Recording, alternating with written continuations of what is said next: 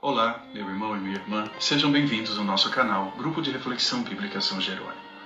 Hoje vamos meditar um texto da carta aos Romanos sobre o Espírito Santo.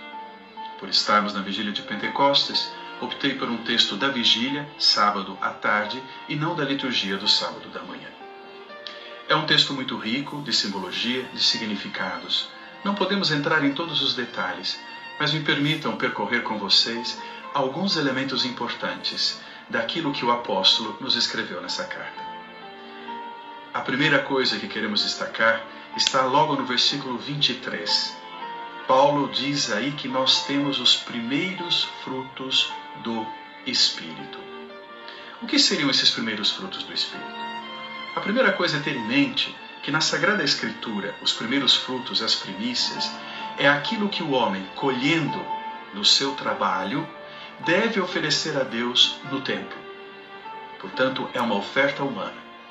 Mas aqui, de um modo muito particular, não é o homem a oferecer as premissas, mas é Deus a ter a sua iniciativa gratuita de nos oferecer os primeiros frutos, aqui definidos como primeiros frutos do Espírito. Mas o que seriam esses primeiros frutos do Espírito? Ora, o Espírito é sempre o dom do ressuscitado. Logo, os primeiros frutos do Espírito têm a ver com a ressurreição de Cristo, com a ação messiânica de Cristo e, sobretudo, com a ação salvadora de Deus em Cristo na nossa vida.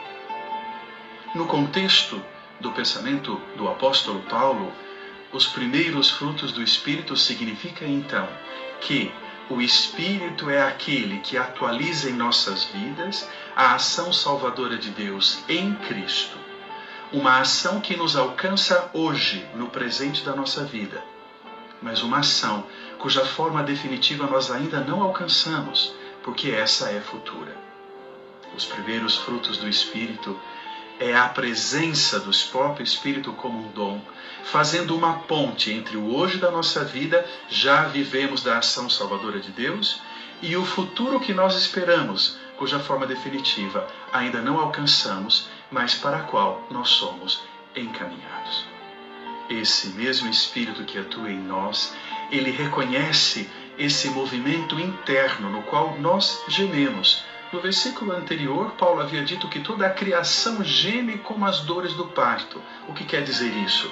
Toda a criação enfrenta na atualidade situações de dificuldade e nós, seres humanos, não somos alheios a essas dificuldades.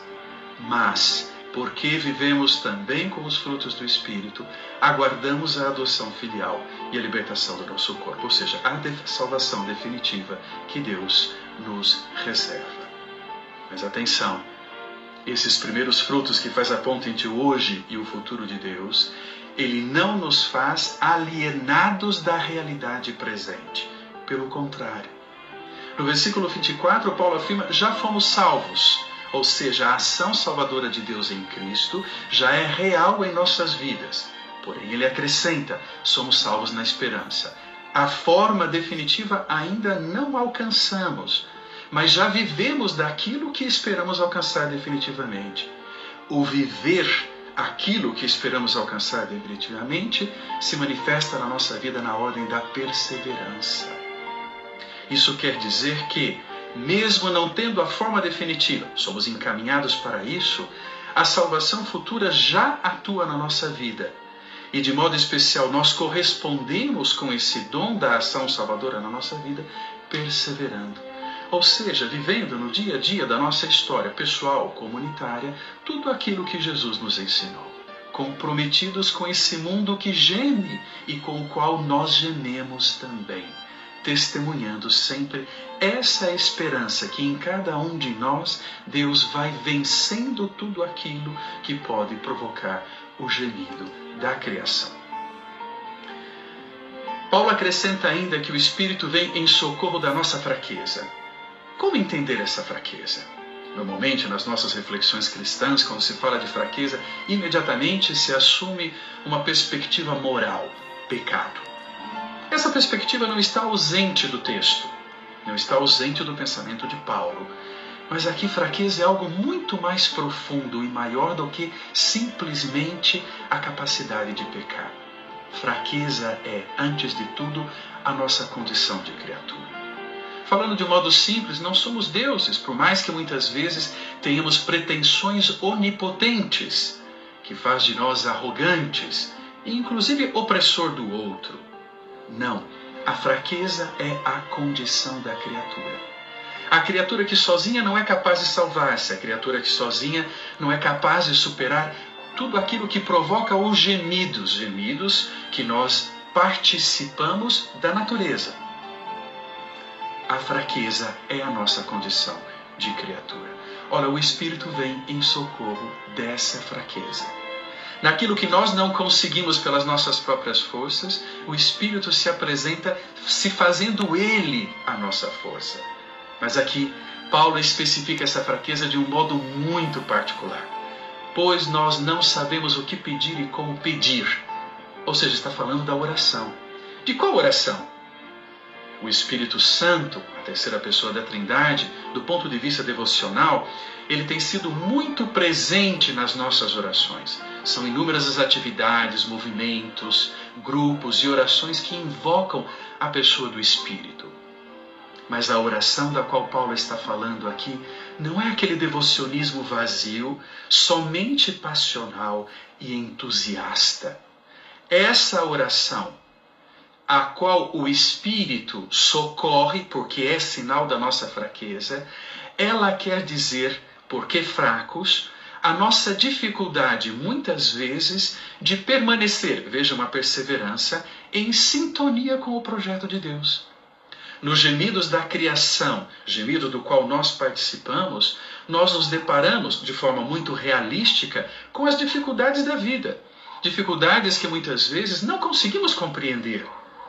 Dificuldades que muitas vezes podem nos afastar de Deus, porque não conseguindo compreender, não conseguimos sequer perceber a presença de Deus naquela realidade. Seja Deus que nos ajuda, seja Deus com o qual nos comprometemos, estendendo a mão para o próximo. Ora, o Espírito então nos socorre na fraqueza, ou seja, vem na fraqueza entendida como uma ignorância que se dá na nossa mente, no nosso coração, para que nessa oração nós sejamos colocados em sintonia com Deus.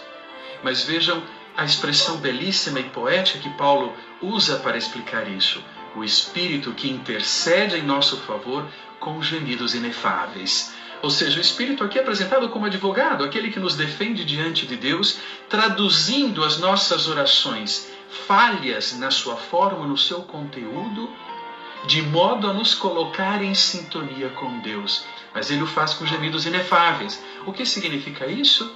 O Espírito que se une a nós nessa oração, ele participa dos nossos gemidos não é alguém que assiste de fora, mas como nós participamos do gemido da natureza, o Espírito participa do nosso gemido, ou seja, se une profundamente a nós.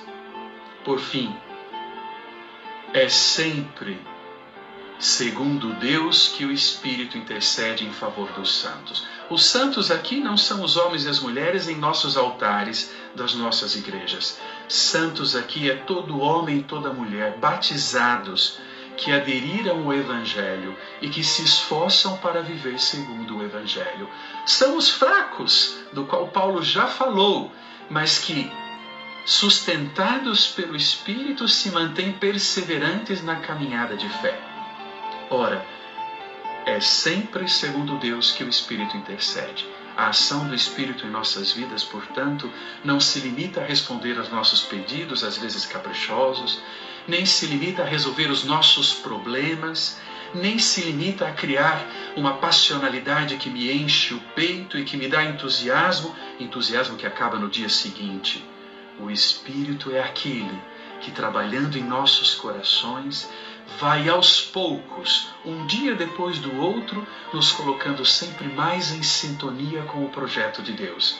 E quanto mais ele nos coloca em sintonia com o projeto de Deus, mais ele contribui para que nós sejamos participantes da condição de Cristo, adoção filial, ou seja, para que nos descubramos filhos e filhas de Deus, com a consequência prática na vida de, ao descobrir-nos filhos e filhas de Deus, nos descobrirmos também irmãos e irmãs uns dos outros, comprometidos com os outros. E por fim, num tema atualíssimo hoje, comprometidos com toda a criação, com toda a natureza.